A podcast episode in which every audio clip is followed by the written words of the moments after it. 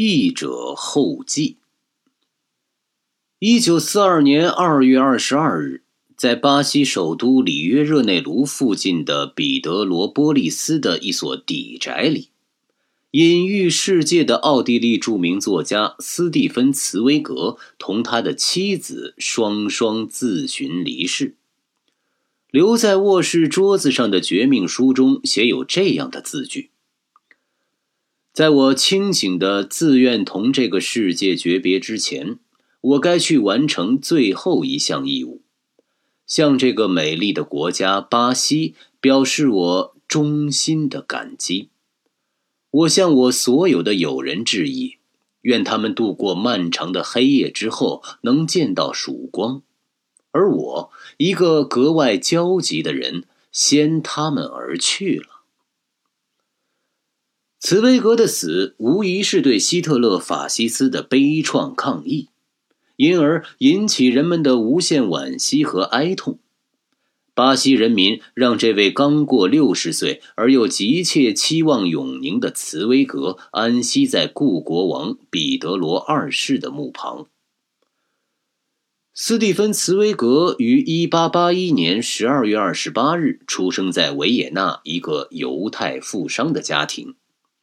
但忧郁的物质生活并没有妨碍他对自由的追求。美丽的维也纳表面上的宁静也掩盖不住他那个世纪的动荡不安。他一生经历了两次世界大战，目睹丑恶的现实，洞察社会的矛盾。在第一次世界大战时，他曾和罗曼·罗兰、维尔哈伦等进步作家一起为和平而奔波。呼喊出“用我的躯体反对战争，用我的生命维护和平”这样铮铮的声音。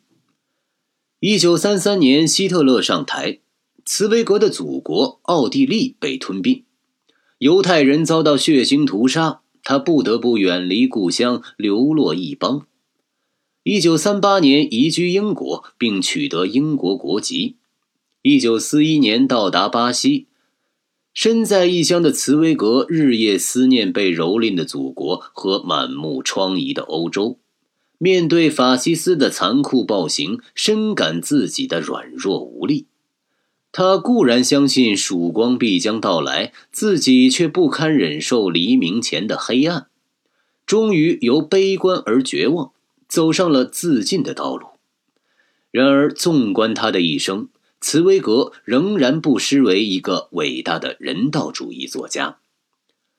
斯蒂芬·茨威格是作为一个翻译家和诗人开始他的文学生涯的。他早年翻译过被誉为欧洲惠特曼的比利时著名法语诗人艾米尔·维尔哈伦，以及法国诗人保尔·魏尔兰和夏尔·波特莱尔等人的诗作。一九零一年。二十岁的茨威格发表他自己的第一部诗集《银弦集》，一九零六年又出版诗集《早年的花环》。然而，使他飞升世界文坛的，则是他的小说和传记文学。斯蒂芬·茨威格的名字同中国读者见面，约在五十多年前，一九二五年。我国学者杨仁平在他发表于当年《民意》杂志第六卷第三号上的《罗曼·罗兰》一文中，就已提到斯茨威格的名字。一九二八年，封面题为“次外阁注杨仁平译的《罗曼·罗兰》，由上海商务印书馆出版。这是在中国翻译出版的第一部茨威格的作品。显然，与其说杨仁平要把茨威格介绍到中国来，吴宁说他要介绍的是罗曼·罗兰。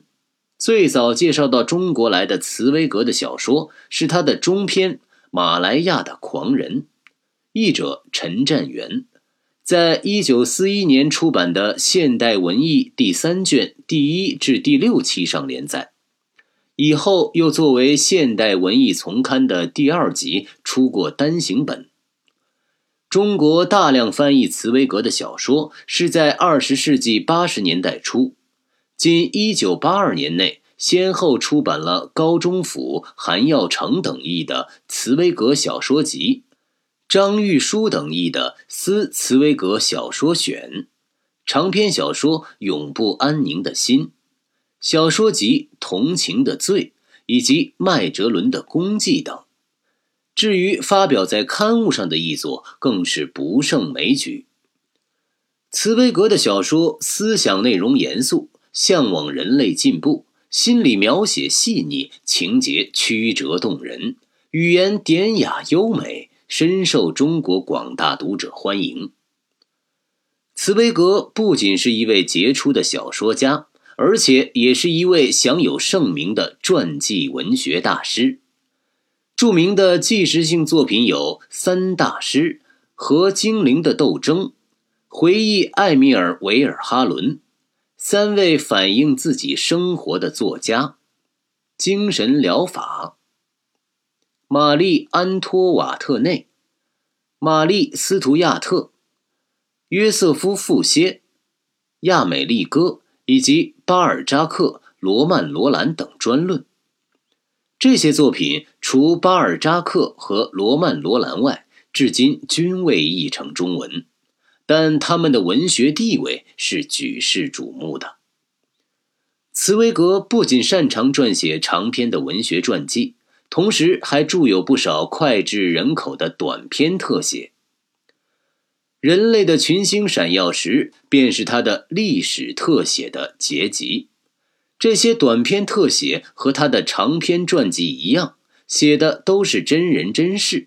正如茨威格在本书的序言里所说：“我丝毫不想通过自己的虚构来增加或者冲淡所发生的一切的内外真实性，因为在那些非常时刻，历史本身已表现得十分完全，无需任何后来的帮手。”历史是真正的诗人和戏剧家，任何一个作家都甭想去超过他。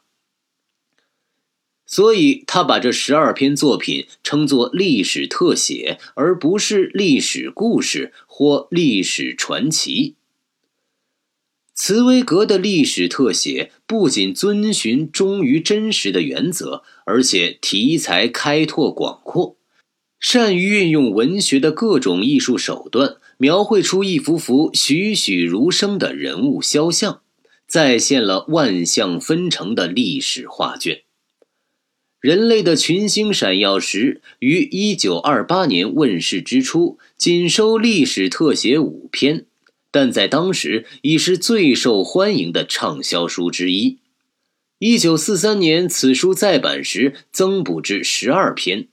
时至今日，半个多世纪过去了，读者仍然有增无减，是今天西方新的一代青年人最喜欢阅读的文学作品之一。西德费舍尔出版社在一九七九年发行了此书的第十九版。茨威格的这些历史特写不仅是文学艺术，而且可以从中获得丰富的历史知识。为方便中国广大青年读者，译者为每篇做了题解和加了注释。